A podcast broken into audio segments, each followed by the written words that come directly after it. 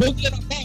Rio Grande do Norte, dia Brasil, 7 horas e 2 minutos em Natal. O Jornal 96 está começando hoje, quinta-feira, 26 de março de 2020.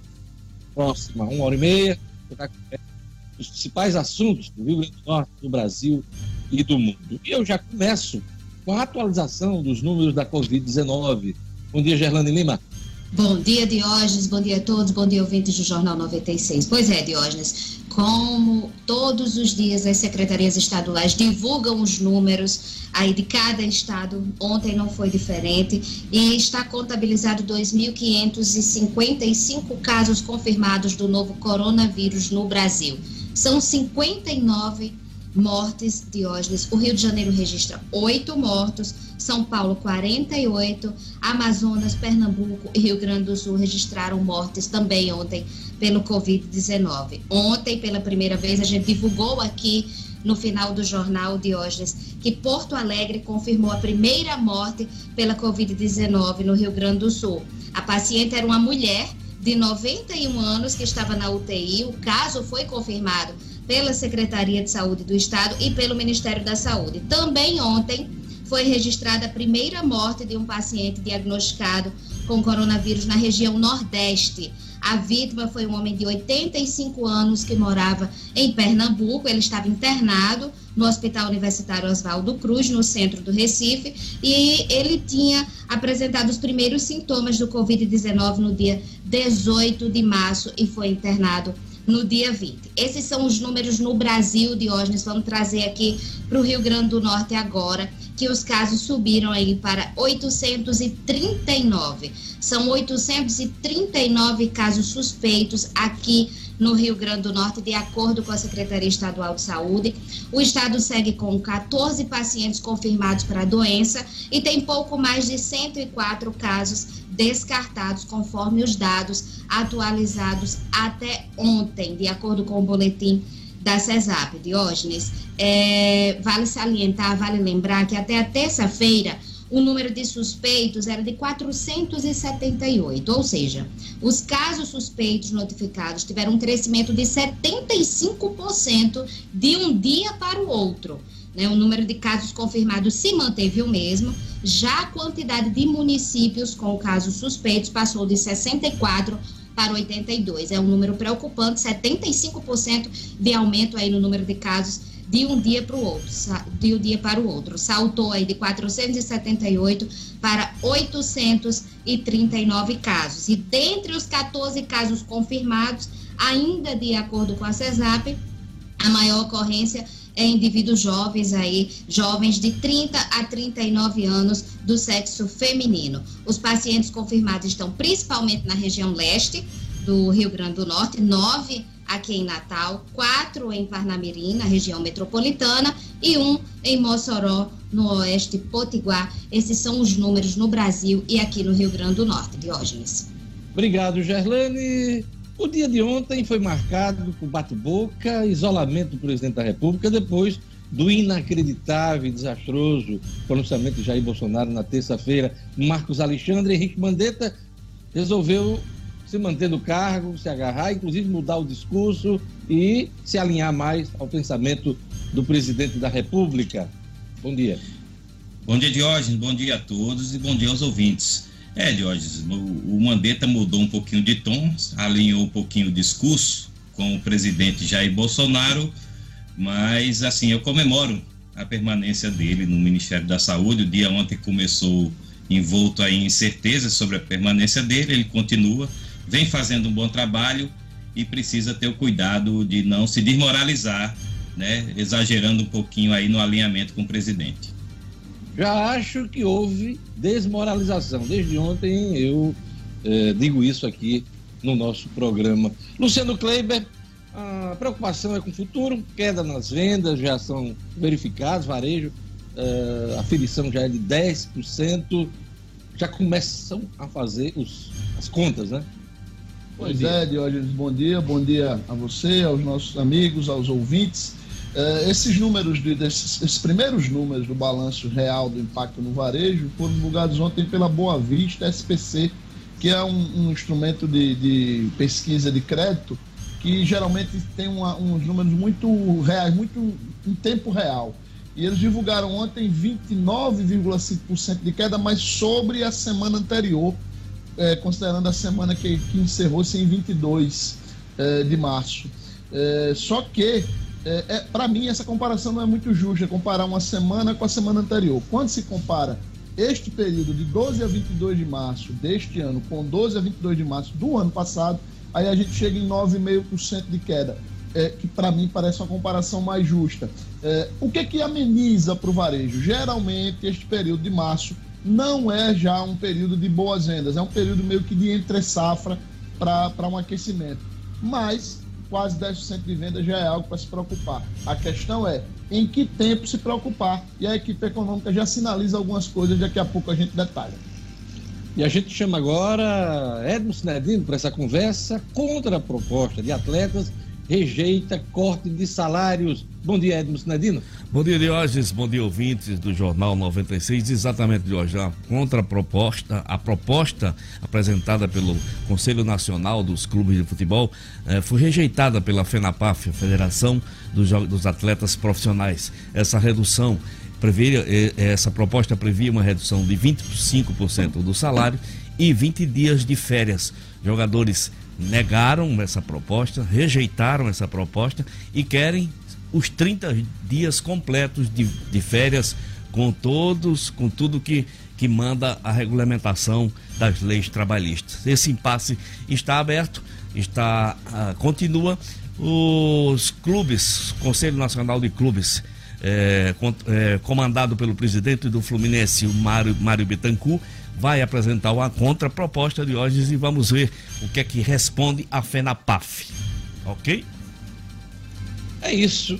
Sinadino, semana passada esse assunto já começou a circular nos principais veículos de comunicação do país e agora começa a ganhar corpo aqui no Rio Grande do Norte, que é a discussão sobre declarar o campeão do campeonato estadual. Está cedo para isso?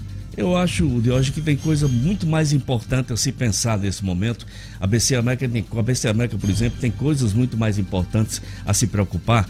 A quanto pagamento do salário dos seus jogadores, esse problema das demissões no ABC Futebol Clube, demissões absurdas que aconteceram, deixando pais de família na rua da saudade, muito, coisas muito mais importantes do que a definição desse campeonato. Devemos esperar passar essa, esse problema gigante que estamos enfrentando, aí sim resolvemos esse nosso campeonato estadual, Diógenes. Daqui a pouquinho teremos mais esporte, mais futebol aqui no Jornal 96. Hoje é dia 26 de março, gente, dia do cacau. Cacau é o principal, a principal matéria-prima, produção do chocolate. Chocolate que faz o maior sucesso no período da Páscoa, né? Como é que vai ser essa Páscoa desse ano, hein? Hoje é o dia do cacau. E o dia também do aniversário da cidade de Porto Alegre, nossa co-irmã, né? Natal, Rio Grande do Norte, Porto Alegre, do Rio Grande do Sul.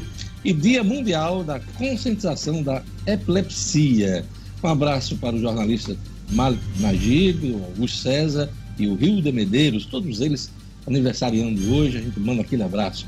E eu queria informar você que você pode acompanhar o Jornal 96 pelas plataformas digitais da 96 FM, também pelo portal No Minuto, hein? É só acessar o www.nominuto.com.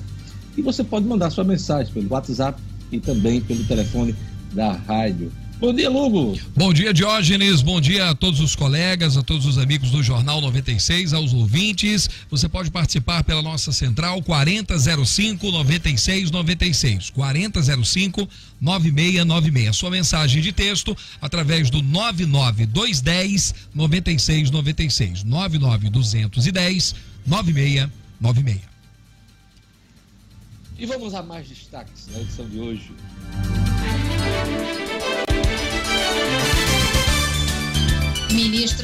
Saúde, Henrique Mandetta, afirma que segue no cargo e que viu grande colaboração no pronunciamento do presidente Bolsonaro.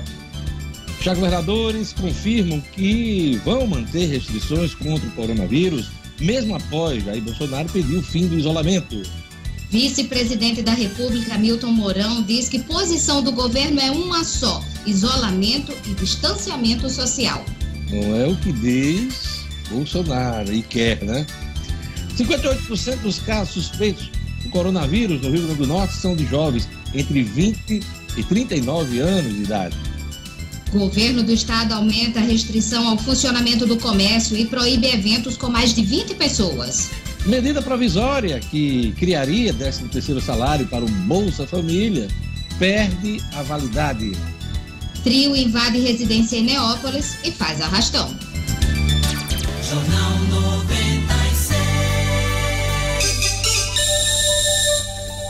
7 horas e 13 minutos. As manchetes dos principais jornais do estado, aliás, aqui, Tribuna do Norte. No Rio Grande do Norte, 58% dos casos suspeitos são de jovens entre 20 e 39 anos. Isso é um dado que preocupa Gerlane Lima. Preocupa bastante, Diógenes. É esse o dado que a gente estava divulgando aqui mais cedo, que dentre os 14 casos confirmados, a maior ocorrência são nesses indivíduos aí, são jovens de 30 e 39 anos do sexo feminino, ou seja, pessoas que provavelmente tiveram contato que alguém, com alguém que viajou, porque a faixa de risco são os idosos. E aqui no Rio Grande do Norte, esse, essa estatística está invertida. Ontem, a Secretaria Municipal de Saúde suspendeu a vacinação contra o influenza, contra a gripe influenza, Gerlando. Faltou vacina?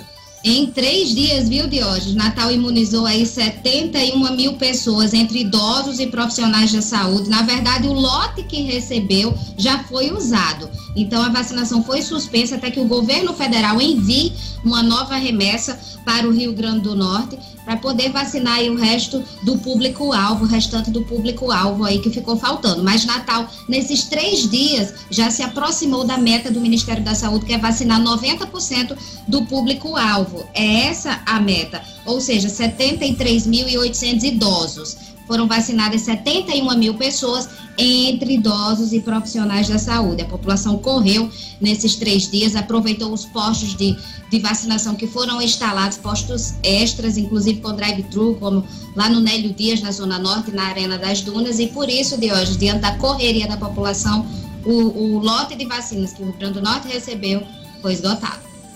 A Tribuna do Norte também destaca aqui: Mandetta aproxima discurso ao de Bolsonaro durante todo o dia de ontem, Luciano Cleber, houve muita, muita especulação em torno da demissão de Mandetta, de ele ser trocado por aquele militar que chefia a Anvisa.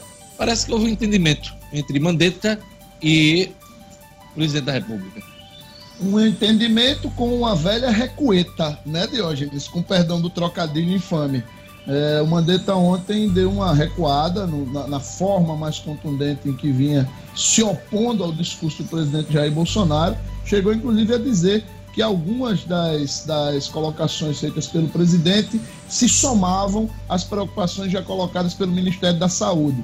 Ele, ele tentou. Não uma, é uma... bem assim. Ele pois vinha é. recomendando até segunda-feira uma coisa, depois do discurso inacreditável, vamos dizer assim, presidente na terça-feira, ele teve que refazer o discurso. Aliás, ele nem ficou ontem para as perguntas dos jornalistas, né? Fez um pronunciamento e deixou a coletiva lá com os auxiliares. É, foi uma velha recuada, né? Como eu, como eu tô dizendo, e infelizmente, né? Porque a gente fica. aumenta o temor de que este discurso, né, para usar um termo que virou tão popular ontem, este discurso do isolamento vertical, né, que é o que os empresários, os grandes empresários, um grupo de 32 grandes empresários estão defendendo, é, esse recurso, de, esse discurso de isolamento vertical se sobreponha ao isolamento horizontal, que é o, o recomendado pelos especialistas de verdade. Pois aí vamos explicar para o nosso ouvinte o que é isolamento vertical e isolamento horizontal. O isolamento horizontal é todo mundo, né? Tem que cumprir, independente de idade, independente de classe, independente de profissão. E o isolamento vertical, que é o passou a ser defendido pelo presidente da República, seria em nichos, né? Ah, no caso, os idosos, que são mais vulneráveis à doença, Covid-19, uh, e quem tem doença pré-existente. Então, seria segmentado, seria um isolamento segmentado. Mas não é isso que está acontecendo no mundo inteiro e não é isso que está sendo recomendado pela Organização Mundial de Saúde. Marcos Alexandre. É isso, Diógenes. É, eu, queria, eu queria fazer um contraponto aí a vocês sobre essa questão do Mandetta. Eu acho que Bolsonaro deixou ele sem alternativa, deixou ele na encruzilhada ele ou ele pedia demissão ou ele fazia esse ajuste no discurso. De, de todo modo, é, eu não eu não ouvi falando de que as pessoas podem ir para a rua, como Bolsonaro, de que deve acabar o isolamento. Mas ele deu uma amenizada, sim, na minha opinião, como eu disse, sem alternativa. Não, não, Bolsonaro deixou ele na encruzilhada e ele deve, deve fazer um esforço para continuar o bom trabalho. O importante é que, ele, que o Ministério da Saúde e ele, com a equipe dele, continuem fazendo um bom trabalho. É isso que vem ajudando o país. Discurso só, só de Bolsonaro que vem atrapalhando por enquanto. A tribuna também destaca os fatos mais importantes de ontem, que foi o isolamento do presidente da República, depois do bate-boca entre Jair Bolsonaro e o governador de São Paulo, João Dória, numa reunião dele com os governadores do Sudeste. Eh, os governadores se reuniram, todos eles, só faltou, se eu não me engano, o governador do Distrito Federal, é, mas 26 governadores se reuniram em referência para manter as medidas, combinar as ações e também uh, os pedidos que serão feitos ao governo federal. Então, parece que uh, o presidente entrou no isolamento presidencial, né, o Luciano Kleber. Pois é, Diógenes, esse isolamento foi o que ele mesmo buscou, né? O, o, o tipo de discurso que ele eh, colocou naquele pronunciamento é, concordo até com o Marcos quando ele disse que Mandetta foi colocado por Bolsonaro numa situação realmente complicada. E aí trazemos essa, essa, esse mesmo discurso, essa mesma lógica para o próprio Bolsonaro. Né? Bolsonaro se colocou nessa encruzilhada.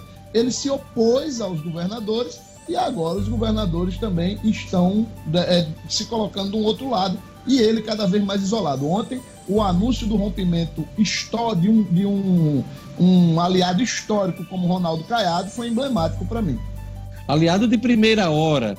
Um aliado que é amicíssimo de Luiz Henrique Mandetta. Os dois são médicos, inclusive fizeram a escola de medicina juntos, né? E Mandetta está no governo do Bolsonaro por indicação de Ronaldo Caiado. Agora, a, virulência com que Ronaldo Caiado a, reagiu ao pronunciamento do presidente foi que realmente chamou muito, muito atenção ontem. E era um camarada que fazia o meio de campo. O Ronaldo Caiado fazia o meio de campo junto com os governadores. Quando havia atrito, por exemplo, do Bolsonaro com qualquer governador do país, era Caiado que ligava, tentava jogar panos quentes, fazia aquele, aquele meio de campo, ajudando o presidente da República. Ontem ele disse que não quer mais conversa com o presidente. Foi, poderia ter ficado na dele, né? Até por conta do Henrique Mandetta, mas é, Caiado é Caiado. Ele, o Senado sempre teve uma, uma, uma, posição muito firme, inclusive de oposição aos governos de Lula e de Dilma, né? O senador da República, agora governador.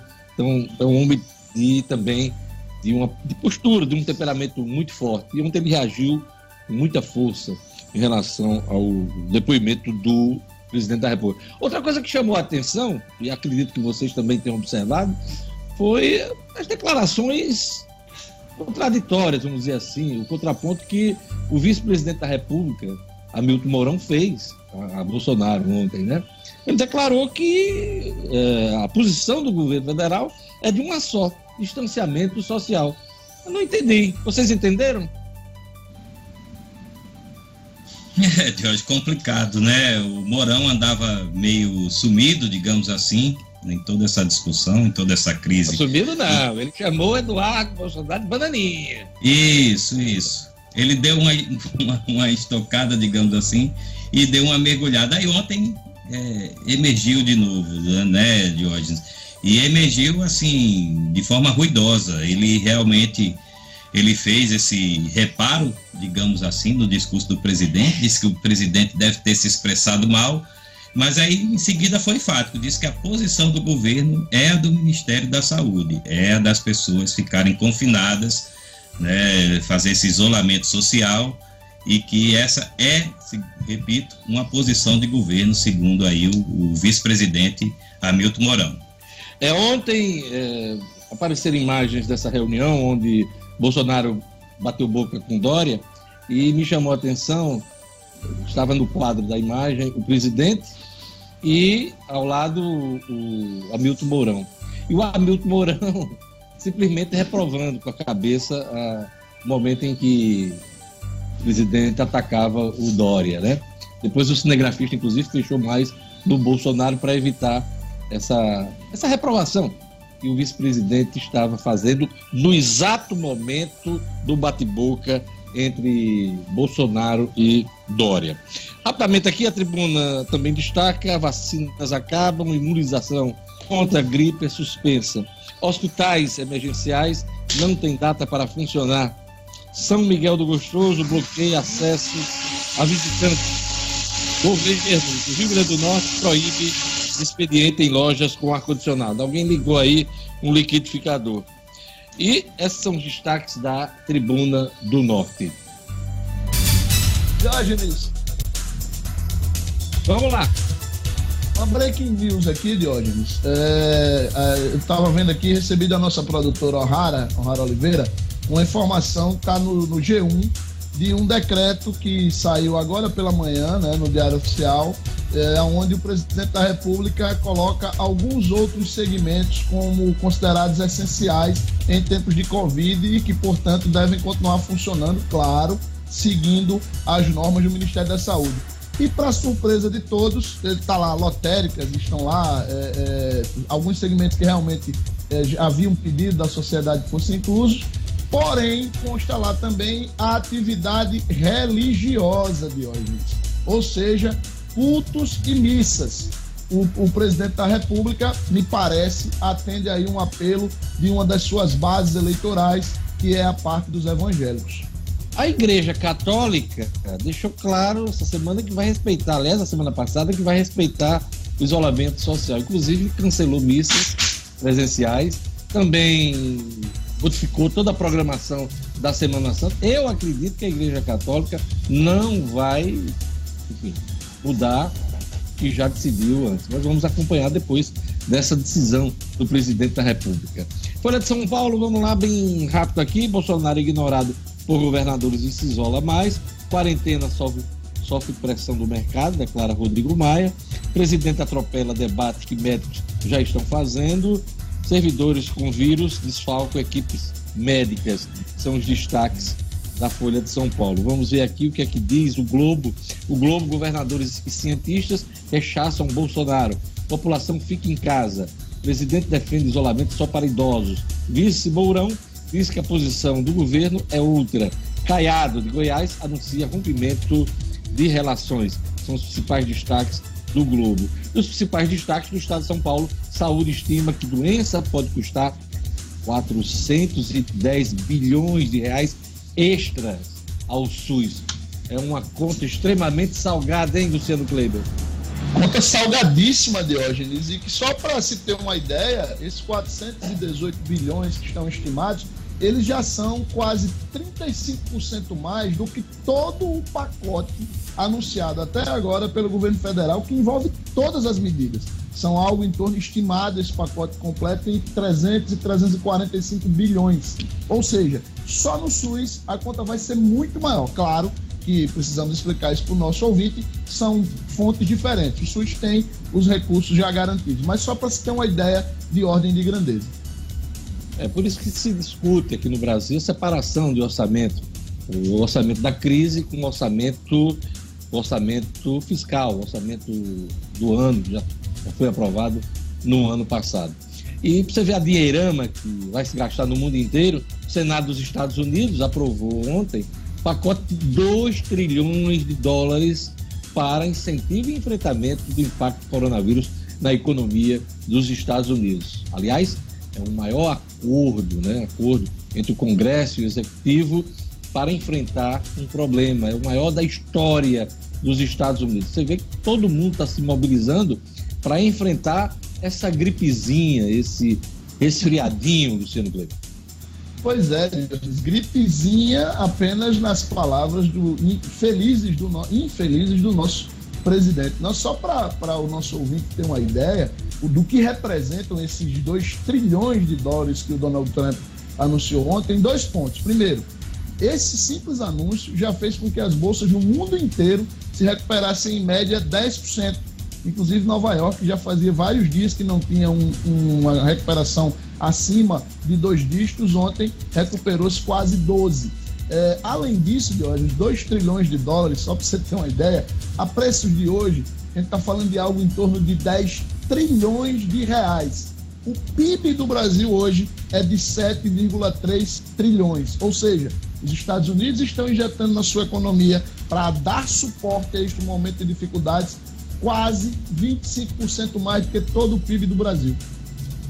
Pois é, só para a gente encerrar esse ponto do esforço global para enfrentar a gripezinha, ontem a recomendação de todos os chefes de Estado importantes do mundo eram no sentido do isolamento social. O Vladimir Putin, da Rússia, a Angela Merkel, da Alemanha, o Boris Johnson, do Reino Unido, também nessa linha. A Suíça hoje, o governo da Suíça hoje, informa que já há colapso na Suíça, na rede pública de saúde. E olhe lá, a Suíça é um dos principais IDHs do mundo, hein? Onde se vive bem nesse mundo, meu Deus. Então, esse é, a, é, é o pensamento, inclusive por conta desse colapso na saúde pública da Suíça, agora é que eles estão estabelecendo o isolamento social. Antes eles estavam, a coisa estava mais liberada, mais um apelo para os ficarem em casa, mas agora não.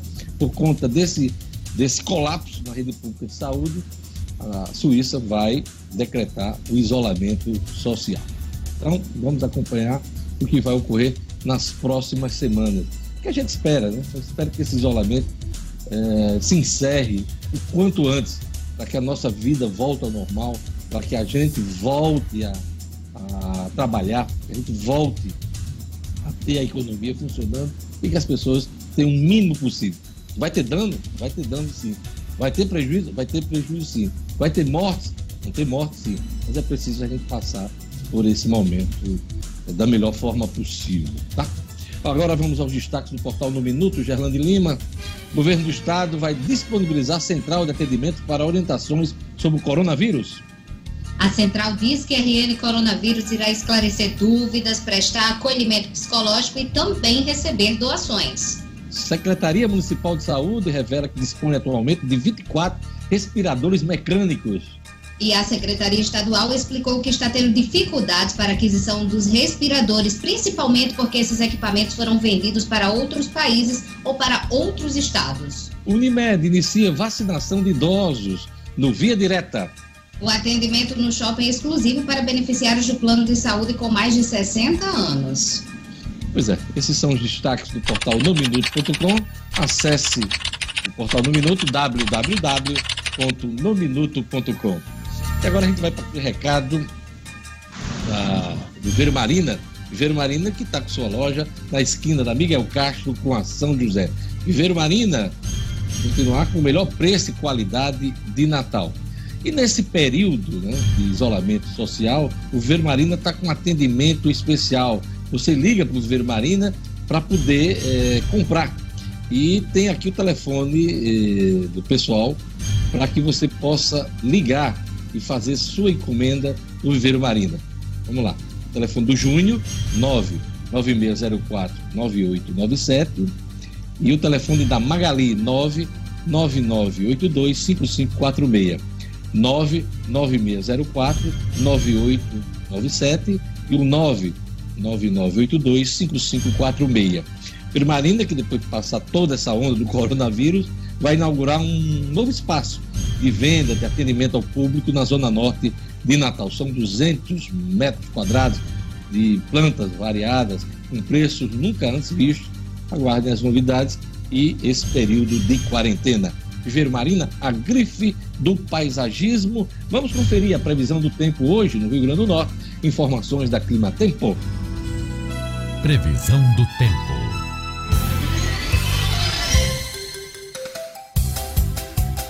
Em Natal, a quinta-feira amanheceu com chuva, mas a previsão é de sol, com aumento de nuvens agora pela manhã e pancadas de chuva à tarde e à noite. A mínima é de 24 e a máxima de 32 graus.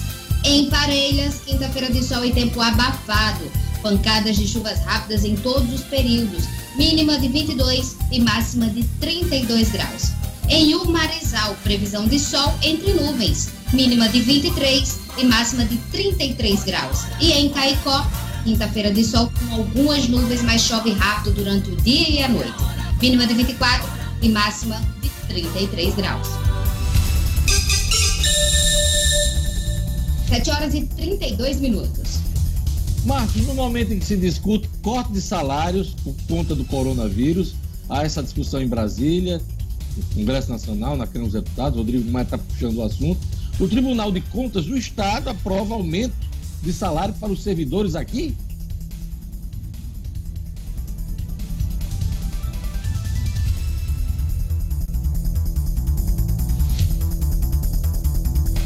Marcos Alexandre está sem áudio. Desculpa, Jorge, voltou. Vamos lá, vou, vou chamar de novo. Vamos lá. É, no momento de discussão de corte de salário no plano federal, Tribunal de Contas do Estado aprova aumento de salários para os servidores aqui. Explica pra gente essa história. Pois é, Diógenes. É, nesse contexto todo, semana passada, hoje está fazendo uma semana, o Tribunal de Contas do Estado aprovou um anteprojeto que prevê aí aumento de vencimentos para os servidores comissionados, tanto os comissionados quanto os efetivos da instituição. Novos valores e percentuais ainda serão definidos no projeto final de lei complementar que precisa passar pela Assembleia Legislativa. Né? O detalhe é que o calendário eleitoral, ainda vigente, estipula aí o limite de até seis meses antes da eleição para que sejam promovidos aí reajuste dos servidores. Após esse prazo, a, a permissão só volta a ser dada com o fechamento das urnas no fim de outubro, meados de outubro, né, dependendo se houver aí primeiro ou segundo turno. Né? Se bem que, hoje, no, no ano passado, o TCE, o nosso TCE aqui no Rio Grande do Norte, não esperou pela Assembleia para aprovar um aumento no subsídio dos seus conselheiros e dos seus procuradores de contas.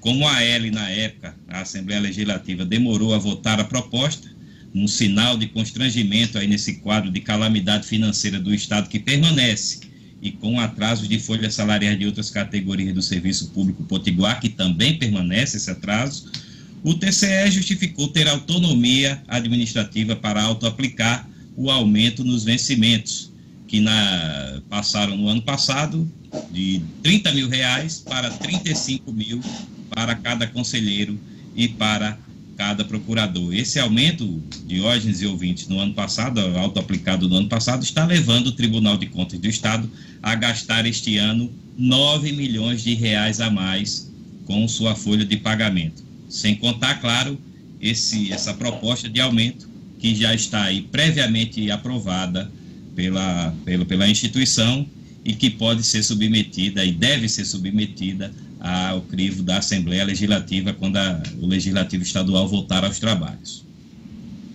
É isso aí. É o mesmo assunto também que Luciano Kleber está tratando, mas do ponto de vista federal. Corte de salários de servidores poderá bancar programa de renda mínima. É o que está se pensando. Aliás, houve muita cobrança ontem, Luciano Kleber, sobre as medidas econômicas do governo para enfrentar coronavírus. Pois é, Diógenes. O, o, essa questão passa primeiro pela discussão do valor a ser pago para aquelas pessoas que são as mais vulneráveis, né? que são as que não têm renda nenhuma. Geralmente os informais, que no Brasil representam quase 48 milhões de pessoas. O é, primeiro valor primeiro... aventado foi 200 reais, mas 200 aqui reais. pode ser 350, né? Pode ir a 300, é o primeiro, a primeira coisa que os, o governo está sinalizando, mas já há no Congresso uma forte corrente que defende 500 reais, Dionísio. E só para você ter uma ideia, se o 500 reais, já há no Congresso uma corrente que defende isso. Mas o governo, por enquanto, admite elevar para 300. É, se fossem 200 reais, esse pacote representaria um gasto mensal para o governo de algo em torno de 11 bilhões de reais. Se forem 300, serão 17 se for 500, Jorge, isso já passa para algo em torno de 23 bilhões de reais por mês. Como se fala de algo em torno de três meses de ajuda, para 500 reais a gente estaria falando de quase 70 bilhões de reais. E aí qual é a corrente que começa a ganhar força? Com base naquilo que o Rodrigo Maia, o nosso deputado Fábio Faria, foi a primeira pessoa da bancada federal, precisamos fazer por dever de justiça esse registro, a citar a possibilidade de se reduzir o salário dos próprios parlamentares. E aí o Rodrigo Maia foi mais além, falou em reduzir dos parlamentares, do pessoal do TJ, e ontem já falava em todos os servidores federais que ganhem mais do que três salários mínimos.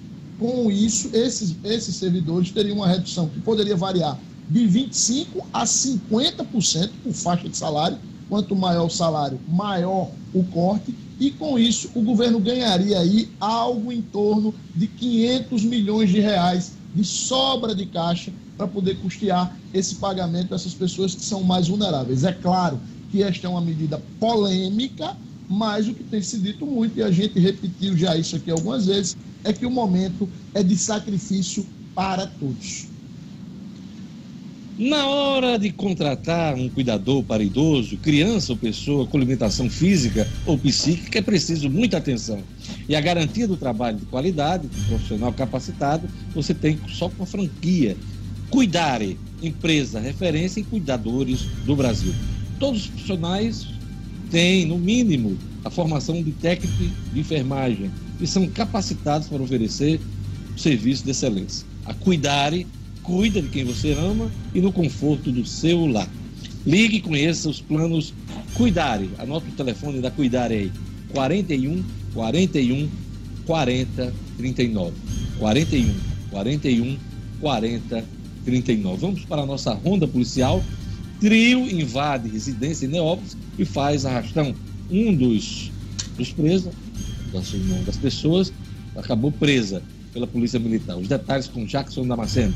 Polícia com Jackson Damasceno. O da massa. Oferecimento: Clínica Odontológica Oral Essence. Profissionais capacitados e qualidade extrema. Conheça o Odonto Home Care, o dentista na sua casa. Para pessoas com dificuldade de locomoção, crianças especiais, pacientes acamados ou para você sem tempo de ir ao consultório. Nós acreditamos sim que você merece o melhor. Oral Essence. Telefone WhatsApp 999294699. Bom dia a todos do Jornal 96, bom dia ao nosso público ouvinte. Aconteceu na noite de ontem, Zona Sul de Natal, três elementos invadiram uma casa em Neópolis, fizeram uma arrastão, renderam os moradores, fizeram rapa lá dentro, pegaram eletrodomésticos, botaram dentro do veículo da família e foram embora, os três assaltantes. O carro era um Honda Fit só que a polícia militar foi avisada e na fuga dos bandidos acabou dando de cara com eles. Começou uma perseguição pela zona sul da capital. Os bandidos foram para a Avenida Abel Cabral, continuou a perseguição. Num dado momento, eles viram que seriam alcançados, abandonaram o carro e entraram no matagal. Dois conseguiram fugir. Um elemento foi preso, levado para a delegacia com todos os objetos e o veículo. Tudo foi devolvido aos donos e os procedimentos feitos na delegacia de plantão lá no bairro da Cidade da Esperança. Pois é. Vamos aqui para o segundo ponto aqui do Jackson eh, Damasceno. É, foi preso um homem perigoso, é, morto. Aliás, ele foi morto ao cometer roubo em Mossoró. Jackson, conta pra gente os detalhes. Pois é, mais uma morte em Mossoró mas desta vez a história de um bandido que se deu mal, de um assaltante. Conta que ele estava no bairro Santo Antônio, na rua Juvenola Martini, e tinha acabado de assaltar um estabelecimento comercial. O nome do sujeito, Cláudio Fernandes de Lima, conhecido como Fernando Matador. Informações da polícia dão conta de que ele tinha assaltado esse comércio, em Mossoró, e saiu em uma motocicleta roubada um homem que não foi identificado perseguiu o assaltante, deu um único tiro acertando ele na cabeça. Fernando Matador foi, o corpo foi encontrado com um revólver de calibre 38, ele que já respondia por vários crimes lá na cidade de Mossoró. Ele havia deixado a prisão apenas 10 dias, respondia por tráfico de drogas, porte de arma de fogo, homicídio qualificado. O cara era clínico geral. Dessa vez não teve um fim de sorte para ele. Acabou morto depois de mais um crime na cidade de Mossoró. A gente vai ficando por aqui com as notícias de polícia. Eu volto amanhã. Tchau, tchau. Jornal 96. 7 horas e 42 minutos. Gerlane, antes do intervalo, aquele alô pro nosso ouvinte no YouTube, a turma que está acompanhando o Jornal 96. Conectado aqui no YouTube tem o Miguel Pereira Alves, lá de Riachuelo, mandando um bom dia especial para todos. Ele está conectado, assim como o François Gomes, a turma da MF Contábil, Ailson Feijó, mandando também um bom dia especial para todo mundo. Iuran Otton, o Wellington Bernardo, o Erivan da Costa e o Jean Nascimento. E a gente manda um abraço especial também, Diógenes, para dona Eliane, lá do satélite. Ela que é a mãe da Joaninha e está fazendo aniversário hoje. Então a família da Joaninha está de parabéns hoje para comemorar o aniversário da dona Eliana em casa. Comemorar hoje, em casa. Hoje é dia de festa, hoje é dia de bolo lá na casa da Joaninha. Um abraço também para a Moniquinha, que está acompanhando o Jornal 96. Moniquinha, nossa colega da 96 FM. Um abraço para o Zé, Zé Ari Ferreira. Um abraço também para o Salles Monteiro, Erenberg Noronha, Santiago, Francisco Batista esse, essa turma acompanhando o Jornal 96. Lugo Dias, quem é que está acompanhando pelo WhatsApp? Isso, Diógenes. O Gilvan de Morro Branco, a Maria Eunice do Nova Natal, também aqui a Leoneide em Parnamirim. Ela se encontra lá no bairro Liberdade, em Parnamirim. E a Marivan das Quintas, que não perde um Jornal 96. Luciano Kleber e Marcos Alexandre vão aproveitar o momento Xuxa, não?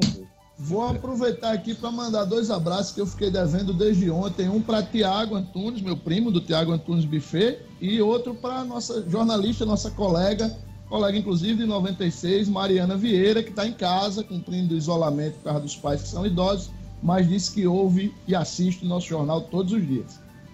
Jorge, quero mandar, quero não, mandar um abraço também, tem os meus. Pois não, Antônio Fagundes, diga lá. Vamos lá, mandar um abraço para Damares, da Secretaria Municipal de Administração, nosso ouvinte aqui assídua, assim como o motorista João Maria e Assis, o meia-direita de Edmo. Um abraço a todos. Mas ele, como Marcos Alexandre está elegante hoje, é, é. Espelhado em você. As mais, espelhado as mais em você. Línguas você de camiseta, eu de camiseta também, pois simples. É. Não, as más línguas. Elegante sempre elegante, né? As más Mas ele hoje está. É o que hoje, hein? É, as más línguas dizem. Dia do cacau. As más línguas dizem que quando ele se veste não assim é porque ele tem encontro com o prefeito. Hum? É. Ainda bem que é prefeito, né? Não, mas seria Oi, Diógenes. Diógenes. Oi, Diógenes. Edmo. Diga, Edmo. Deixa eu, deixa eu aproveitar também para mandar um abraço pro meu colega de TV Assembleia, Assembleia Malik Najib, que está aniversariando hoje. Grande abraço, grande companheiro, meu grande amigo. E, e, corrigindo, Marcos, não é, não é meia direita, não, é meia esquerda. Assis é meia esquerda. Meia esquerda. Não esqueça. É mesmo. Errei na escalação. Errei errou, na escalação. Errou a posição.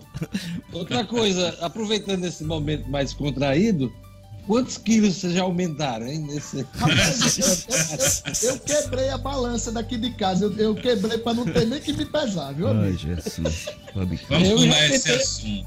Eu já fiz uma conta, já deu uns 3 quilos. a gente vai para um rápido intervalo, daqui a pouquinho a gente volta com o segundo tempo do Jornal 96.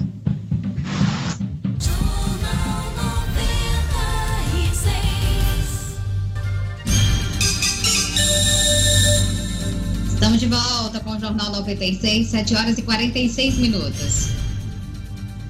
Chamar o Edmo Cidadino para falar de futebol contra a proposta de atletas rejeita qualquer ideia de corte de salários. Edmo Cidadino. Esportes com Edmo Cinedino. Mas, é de novo, uma proposta dos clubes. Isso para cortar os salários. Exato. A contra proposta Isso. dos atletas não quer nem saber dessa história. Não né? quer nem saber, Diógenes. Infelizmente, na, na contramão, na contramão do mundo, né, Diógenes? Porque você vê é, Arsenal da Inglaterra, você vê Borussia, Dortmund é, da Alemanha, você vê é, atletas de nomes como Emanuel Neuer, goleiro da Alemanha, todos eles é, concordando, pelo menos dialogar e aceitando, muitos deles aceitando já redução de salário. No Brasil, essa proposta não chegou nem a ser cogitada. A gente sabe que as realidades são diferentes, mas existem também no Brasil atletas tops de salários astronômicos, né?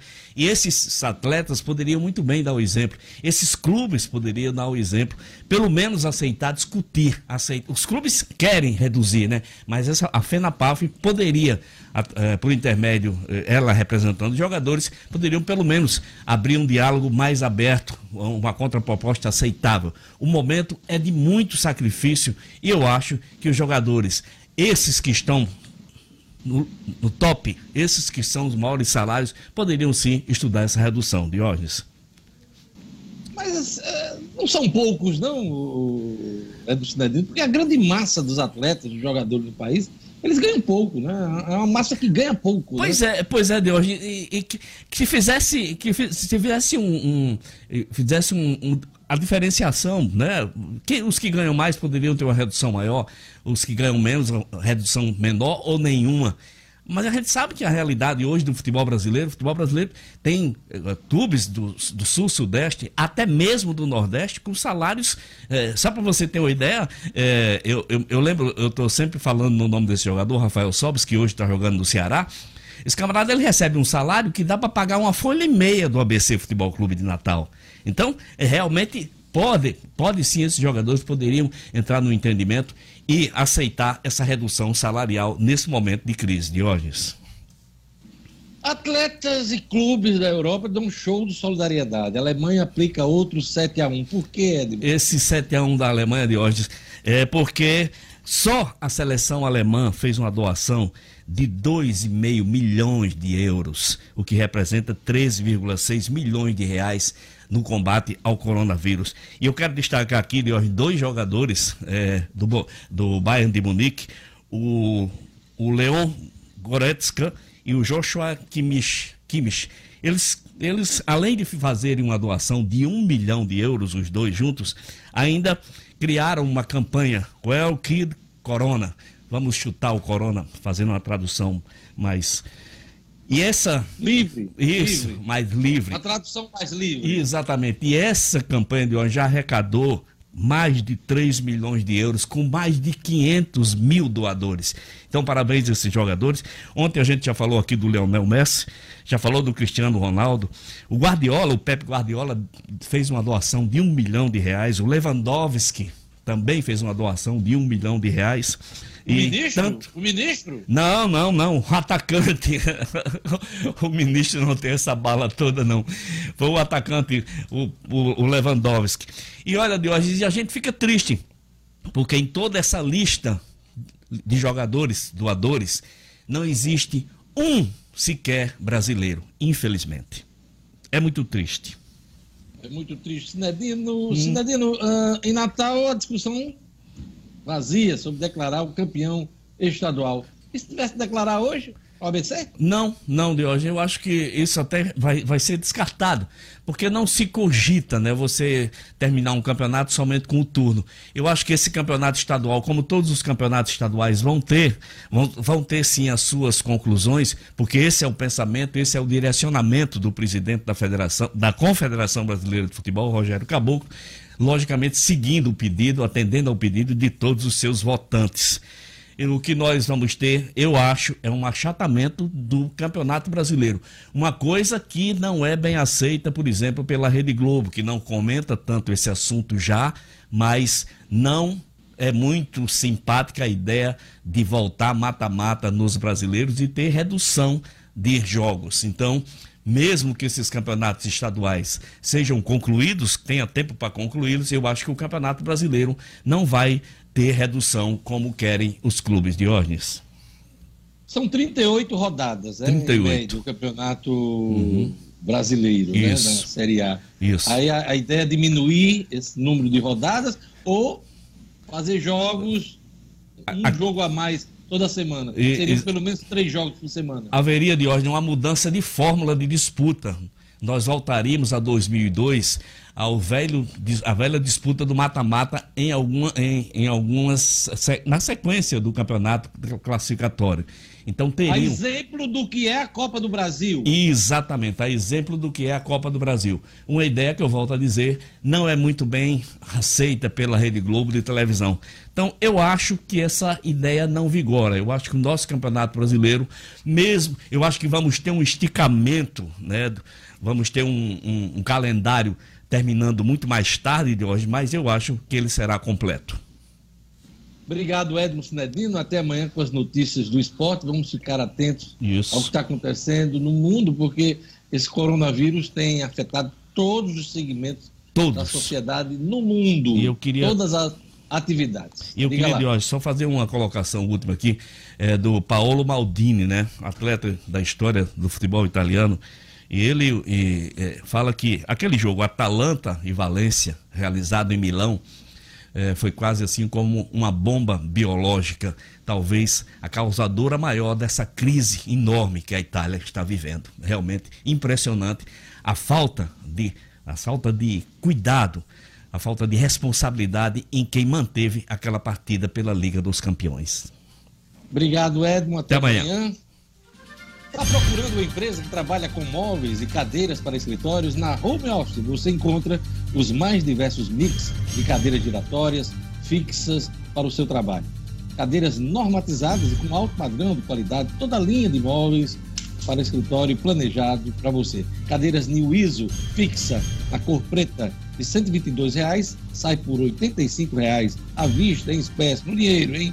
A Home Office é uma empresa especializada na manutenção e reforma em cadeiras para escritório de todas as marcas e de todos os tipos, além de estofados em geral. Home Office fica na Avenida Bernardo Vieira, 2855, Lagoa Seca, em frente ao Colégio Cônigo Monte, próximo ao cruzamento das avenidas Bernardo Vieira com a Jaguarari. Telefone para contato na Home Office 2030 2225 2030 2225 e tem o 991 24 23 21. Gerlane Lima, tem vários assuntos com você aqui, vamos tentar passar cada um em revista aqui. Natal imuniza 71 mil pessoas em três dias e a vacinação foi suspensa até o governo federal enviar nova remessa, né? Pois é, Diógenes, a gente já até comentou esse assunto, mas vale lembrar que os idosos não... no início do programa, Isso. aquela coisa, às vezes ele comenta, o pessoal entra depois, a gente pode repetir. Vamos lá. Inclusive, vale lembrar que os idosos não devem procurar os postos de saúde, porque não tem mais vacina. Então, a recomendação é realmente esperar que a prefeitura, que as secretarias façam uma nova campanha quando receberem, Diógenes, o novo lote do governo federal. Porque o lote que recebeu de 71 mil doses já foi aí distribuído para os idosos e profissionais da saúde nesses três dias, alcançando praticamente a meta estipulada pelo Ministério da Saúde, que foi de 90% do público-alvo, Diógenes. O governo do Estado aumenta a restrição ao funcionamento do comércio e proíbe eventos com mais de 20 pessoas no Rio Grande do Norte, na contramão do que pediu o presidente da República, né? Exatamente, na contramão do que pediu, na contramão aí dos eventos religiosos do ponto de vista evangélico, porque, como você comentou, acredita-se que os católicos realmente vão continuar seguindo o decreto que já estão de não haver nenhuma reunião, missa, de ordem de ser tudo online, como tem sido. Então, a governadora determinou novas medidas temporárias de prevenção ao contágio do novo coronavírus, e, de acordo com esse novo decreto, Diógenes, fica determinado o fechamento de qualquer loja e atividade comercial que possua sistema artificial de circulação de ar claro, com exceção daquelas atividades destinadas à comercialização de alimentos, medicamentos e de atividades essenciais. Vale lembrar que são consideradas essas atividades essenciais as farmácias, supermercados, postos de gasolinas, entre outros. Essa medida é válida até o próximo dia 2 de abril e pode ser prorrogada sim, dependendo do comportamento da pandemia. O, as autoridades têm se reunido é, através de videoconferências constantemente para analisar os fatos e fazer novas determinações. Os estabelecimentos que continuarão funcionando devem adotar medidas de proteção aos funcionários e clientes. É obrigatória a colocação de anteparo de proteção aos caixas e embaladores em supermercados. Alguns supermercados aqui da capital já adotaram esse sistema, Diógenes, e também deve-se obedecer a distância na fila de mínima de um metro e meio entre as pessoas. O novo decreto também prorroga o fechamento de restaurantes, bares, lanchonetes até o dia 2 de abril. E outra restrição adotada pelo governo estadual é com relação ao número de pessoas em eventos, que fica restrito aí no máximo a 20 pessoas por reunião. E também esse decreto estabelece a proibição do funcionamento de bancos e financeiras. Não se aplica às lotéricas aí, aí coincide com o decreto do presidente, mas considerando que as lotéricas são responsáveis pelo abastecimento de dinheiro na maioria dos pequenos municípios. Além Mas de essa ser... questão da- das lotéricas, eu concordo. Porque hoje a lotérica não é só para fazer jogo, mega sena, Não, não. fazer lote, não, para fazer pagamento, pagamento, Pagamento. de, de pessoas humildes. Exatamente, inclusive feitos, né, limitados. É importante. programas sociais como Bolsa Família. funcionando, né, Luciano Kleber? O que, é que você acha? Sim, com certeza, Diógenes. É, esse decreto que foi publicado hoje, é, esse ponto para mim é extremamente acertado, porque como Gerlane bem lembrou, não são só os pagamentos, as pessoas pagarem contas, mas benefícios sociais, Bolsa Família, é, até algumas parcelas de seguro-desemprego e de adiantamento de FGTS são pagas via lotérica. E em algumas cidades só tem a lotérica. É. Exatamente. E Fala cada aí, lotérica tem que organizar aí sua fila e tem que respeitar a distância de um metro e meio entre as pessoas. Para falar em lotérica, ninguém acertou a Mega Sena, né, Gerlane Lima? Vamos lá, Não, vamos para os nomes Não. Diógenes. A Mega Sena acumulou aí o sorteio de ontem. Os números sorteados no concurso 2.246 foram 05, 09, 24, 27, 33 e 46. Vamos repetir. 05, 09, 24, 27, 33 e 46. O próximo sorteio será sábado, 2 milhões e meio. E aí, Diógenes, só falando em loteria, lembrar que a Caixa suspendeu a Loteria Federal por dois meses e alterou o sorteio da Páscoa, que estava previsto, da dupla Páscoa. Isso é Loteria Federal, não é da Mega Sena, tá, Diógenes? E aí o sorteio da Loteria Federal, que estava previsto para o dia 11 de abril, foi adiado para o dia 25 de abril. A medida provisória que criaria abono natalino para o Bolsa Família perdeu a validade. É o assunto de hoje do Estúdio Cidadão com Rara Oliveira. Estúdio Cidadão, com O'Hara Oliveira.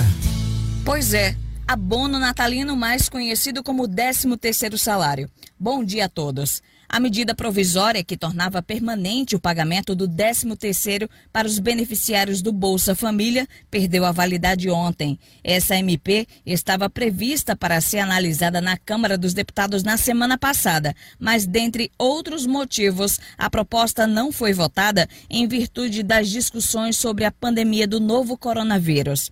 Mesmo que a medida fosse votada na Câmara, ela ainda teria que passar pelo Senado antes de virar lei. A gente já tinha falado aqui no Jornal 96 que no início deste mês havia sido aprovado na comissão mista do Congresso o relatório do senador Randolph Rodrigues, da Rede do Amapá, que ampliava o pagamento do benefício extra em todos os anos com o formato de abono natalino. O texto editado pelo governo previa o pagamento apenas no ano de 2019. Já a proposta do relator também estendia o pagamento para os que recebem o benefício de prestação continuada, o BPC. Para compensar o aumento da despesa, o relator mudou a forma de tributação pelo imposto de renda dos chamados fundos de investimento fechado, antecipando o recolhimento. A medida aí gerou um impasse entre os parlamentares, pois a mudança dependia de uma adequação dos limites do teto de gastos da União e também de uma aprovação de crédito suplementar pelo Congresso Nacional para contornar a regra de ouro. Pois bem, não foi votada a medida provisória que perdeu a validade a partir de agora. Então, por enquanto, agora em 2020, não há previsão de pagamento de 13º para os beneficiários do Bolsa Família. O'Hara Oliveira, para o Jornal 96. Jornal 96.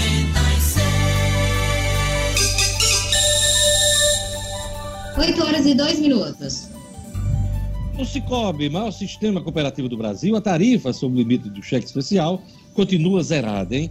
A nova regra, as instituições financeiras podem cobrar 0,25% de tarifa sobre o limite do cheque social acima de 500 reais. Isso nas outras instituições, porque o Cicobi não aderiu a essa regra. Ou seja, usando ou não o cheque especial, sua tarifa continua zerada no Cicobi, porque usar os serviços de forma justa faz parte dos valores do Cicobi. Entre em contato com a agência do Cicobi no edifício Portugal Center em Natal e fale com o gerente Denivaldo, que vai explicar as vantagens de ser mais um cooperado Cicobi. Cicobi 32 34 23 86.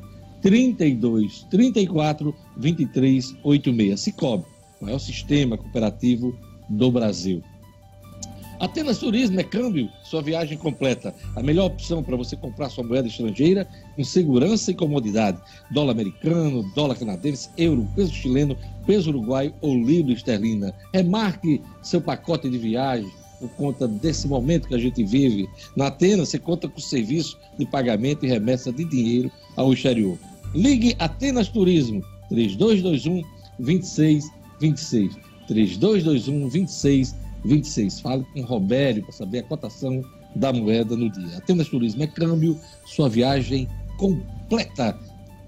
Luciano Kleiber, queda nas vendas do varejo já é de quase 10% em março. É, são as primeiras contas dessa crise do coronavírus. Pois é, Diógenes. Vale ressaltar que esse número não é o número oficial, que o oficial é o número do IBGE. Infelizmente, ele tem um delay muito grande. Os números de março só devem sair lá para maio. É, o IBGE, por enquanto, só divulgou os números de janeiro, muito antes do Brasil ser atingido fortemente pela crise do coronavírus. E já em janeiro houve um recuo de 1% nas vendas, que não era o esperado, mas também não ficou muito fora do que já se imaginava, visto que dezembro também foi de retração. Janeiro foi um dos piores janeiros dos últimos anos já havia sido, né? A expectativa para março, óbvio, não é das melhores. Esse levantamento que foi divulgado hoje pela imprensa é do Boa, Boa Vista SCPC, que é um serviço de proteção ao crédito que tem é, informações mais em tempo real. Ele mostra uma queda de algo em torno de 20%, 29% para ser mais exato, mas numa comparação que diz respeito à semana anterior. Eles pegaram o período de 12 a 22 de março e compararam com a semana imediatamente anterior. Essa, essa comparação não me parece justa, principalmente em momentos de crise de coronavírus, onde cada dia é um dia. Então, a semana anterior, obviamente, que havia sido melhor do que esta. Na comparação deste período de 12 a 22 de março com o período de 12 a 22 de março do ano passado, aí sim a gente tem uma queda de 9,5%. É um número horrível, é um número péssimo, porém, o que, é que atenua? O mês de março geralmente não é um mês de grandes vendas para o varejo é um mês realmente em que há uma queda. Claro que não uma queda neste patamar. A última vez que a gente teve uma queda tão grande como essa foi lá em 2015, no auge da crise econômica que a gente viveu nos últimos anos. Olha a notícia agora de manhã da Royals, o G1 aqui está informando. Espanha, a Espanha prorroga isolamento por mais duas semanas. O país tem quase 50 mil infectados 3.467 pessoas morreram por causa da Covid-19. Parlamentos espanhóis eram isolados até o dia 12 de abril. Vou repetir porque estava um barulho danado aí. Espanha prorroga isolamento por mais duas semanas. O país tem quase 50 mil infectados e 3.467 pessoas morreram por causa da Covid-19. O parlamento espanhol decidiu que a população vai ficar isolada até o dia 12 de abril. Formação da Royals, aqui no G1. Marcos Alexandre, é, você tem um comentário a fazer sobre as medidas anunciadas hoje do presidente Bolsonaro. Pois é, Diógenes, é, especificamente sobre essa possibilidade, essa abertura, possibilidade não, né? Já foi dada autorização aí para abertura de templos religiosos né? E aí permite pelo menos duas leituras esse tipo de medida. Né? A, a primeira é o seguinte, né? Parece aí uma resposta de, de ceder à pressão aí de lideranças religiosas. A gente viu notícias e, e comentários aí nas redes sociais de, de que os líderes religiosos evangélicos né, estavam reclamando muito da queda no recolhimento de dízimo. Tinha gente aí divulgando é, transferência via transferência bancária via internet, né, via online. Então a gente sabe que o presidente Jair Bolsonaro é muito ligado a esse segmento e parece decidido aí a essa pressão. A segunda leitura, Diógenes, é que vem exatamente, é, essa medida vem exatamente um dia depois de toda a repercussão do discurso do, do presidente. Então, é, é assim, tomara, a gente torce para que essa medida não seja aí um ato contínuo ao discurso dele de abrir aí, de tirar as pessoas, levar as pessoas para a rua, porque é, eu prefiro continuar com o Mandetta raiz, não o Mandetta da Recoeta, como disse Luciano. Vamos ficar em casa, não é para ir para igreja nenhuma, nem para templo religioso. Vamos ter calma, rezar de casa. Deus recebe a reza de todo mundo, eu tenho fé. Pois é, você vai ficar com Luiz Henrique Recoeta a partir de agora, porque é o que vai prevalecer. Eu não sou muito otimista em relação a. Eu né? prefiro o Mandetta raiz. É, Luiz Henrique Recoeta. Olha, é, Gerlando Lima tem um assunto interessante que eu queria o comentário do Luciano Kleiber. Transporte de ônibus Natal pode parar se a prefeitura da capital não oferecer subsídio. É aquela velha discussão sobre o subsídio que cada vez mais tem, tem uma solução. Qual é a notícia? E eu queria o comentário de Luciano Kleiber. É, Diógenes, as empresas aí que realizam o transporte público de ônibus de Natal querem esse subsídio aí da prefeitura para continuar as operações e o motivo é justamente a redução da circulação dos passageiros por causa desse isolamento que tem sido praticado para evitar o contágio do coronavírus. Ontem, o Nilson Queiroga, que é do Seturne, ele que é técnico do Seturne, consultor técnico, falou sobre esse assunto e disse que se for descontar essa, essa redução da circulação na passagem, a passagem poderia chegar a 15 reais. Então, era to é totalmente inviável. E se a prefeitura não der esse subsídio, eles podem parar a circulação até o final do mês. Essa é a expectativa de hoje, porque não tem como arcar com todos os custos, Luciano Kleiber. Pois é, essa discussão, como o Diógenes já bem lembrou, é muito antiga. É, desde, acho que faz uns 15, 20 dias, que foi anunciado um aumento e o prefeito recuou desse aumento quando viu a repercussão negativa nas redes sociais entre a população. É, eu tenho dito sempre que não adianta estar dando aumento. Nós existe na economia a chamada curva de Laffer, né? Chega um ponto em que as pessoas não podem mais pagar um, um aumento e esse ponto é, é a partir daí que esse, esse número precisa cair. O trabalhador brasileiro, de uma maneira geral, e em Natal em particular, não tem mais como arcar com aumento de passagem de ônibus. E os empresários sabem disso e têm destacado que a, a única saída para manter a sustentabilidade do nosso sistema de transporte urbano é o subsídio por parte da prefeitura.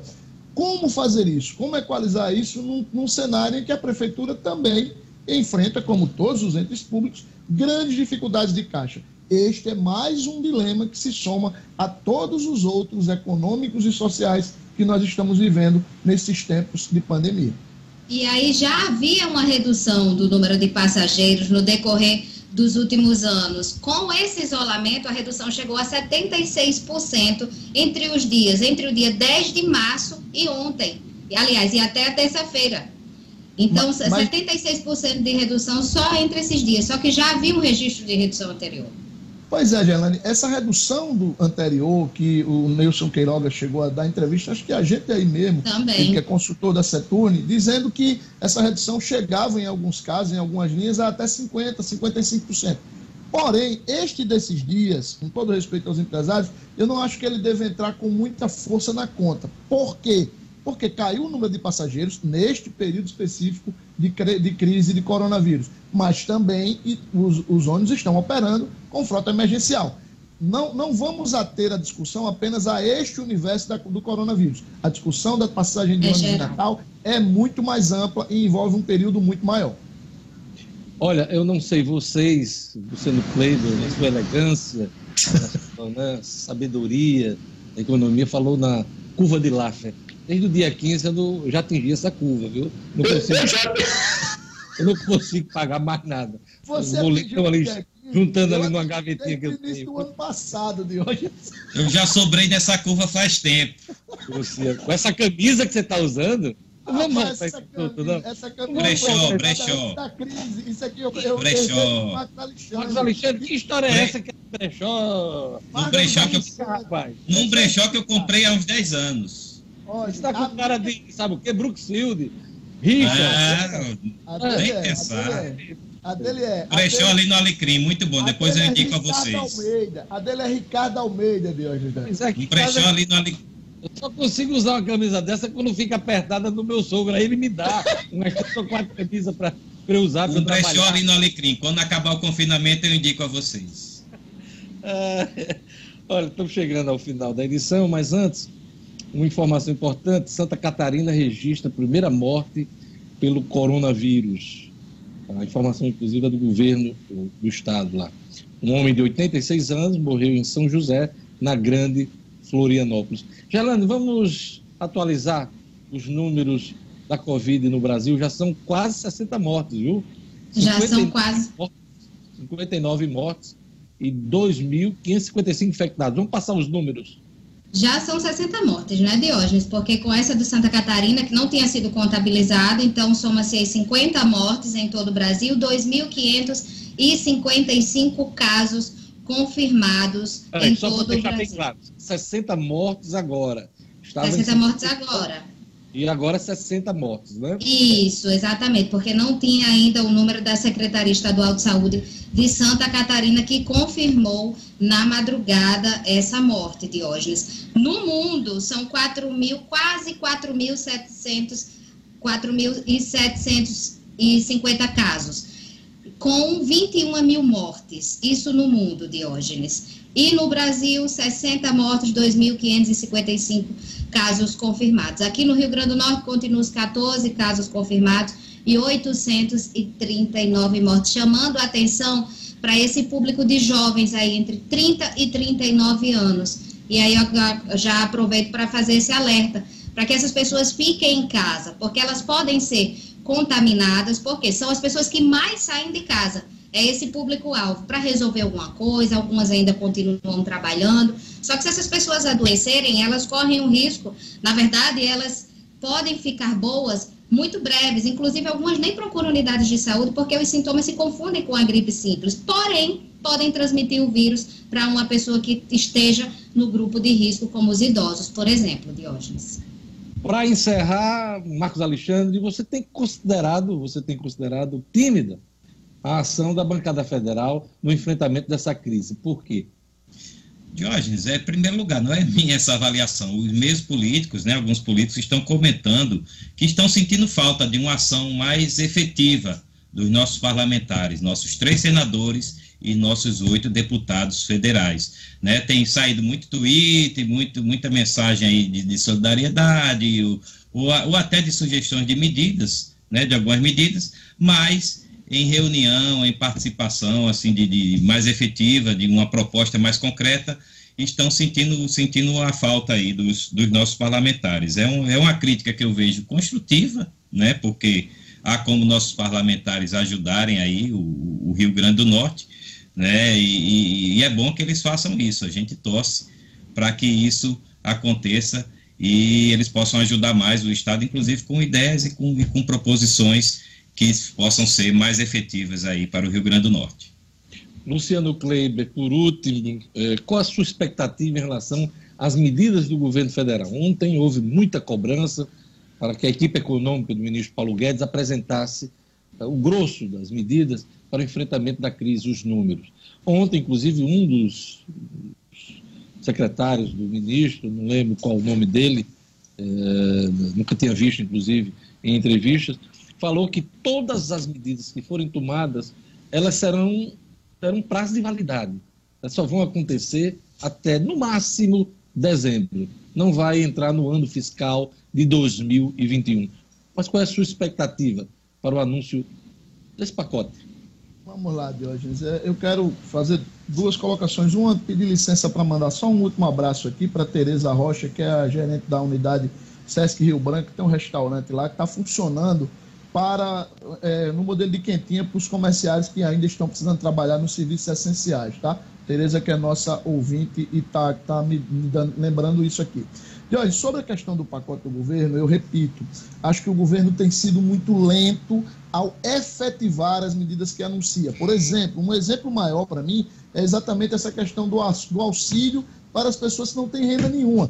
200, 300 ou 500 reais, isso já deveria estar, estar totalmente operacionalizado para que a partir da próxima semana as pessoas começassem a sacar este dinheiro para poder viver minimamente. Essa é a crítica que eu faço. Acredito que essas medidas não vão nem até dezembro. Acho que o governo deve colocá-las aí como limite até outubro no máximo. Porque, e aí eu deixo uma mensagem de otimismo aqui para os nossos ouvintes, eu acredito, por tudo que tenho lido, por todos os números que tenho visto, acredito que a partir do, do meio da segunda quinzena de abril, certo? Ou seja, lá pelo dia 22, 23 de abril, a nossa vida começa a voltar à normalidade.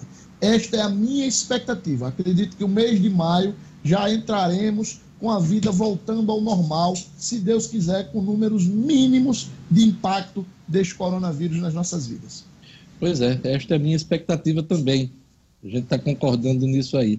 Olha, Corpo de Bombeiros do Rio Grande do Norte prorroga prazo do auto de vistoria. Hein? O Corpo de Bombeiros do Estado do Rio Grande do Norte informou aos cidadãos que o auto de vistoria do Corpo de Bombeiros e as licenças e autorizações expedidas pelo Instituto de Desenvolvimento Sustentável, IDEMA, estão é, prorrogados. Esses prazos estão prorrogados. Uma informação importante nesse final do Jornal 96.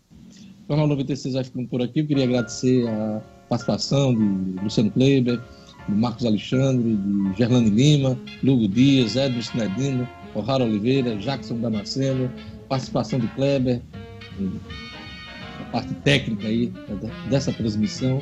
Quero agradecer a sua audiência. Vem aí Padre Francisco Fernandes com Fé na Vida. Amanhã estaremos a poste de volta aqui no Jornal 96. Obrigado a todos tchau. Tchau, tchau. Até amanhã.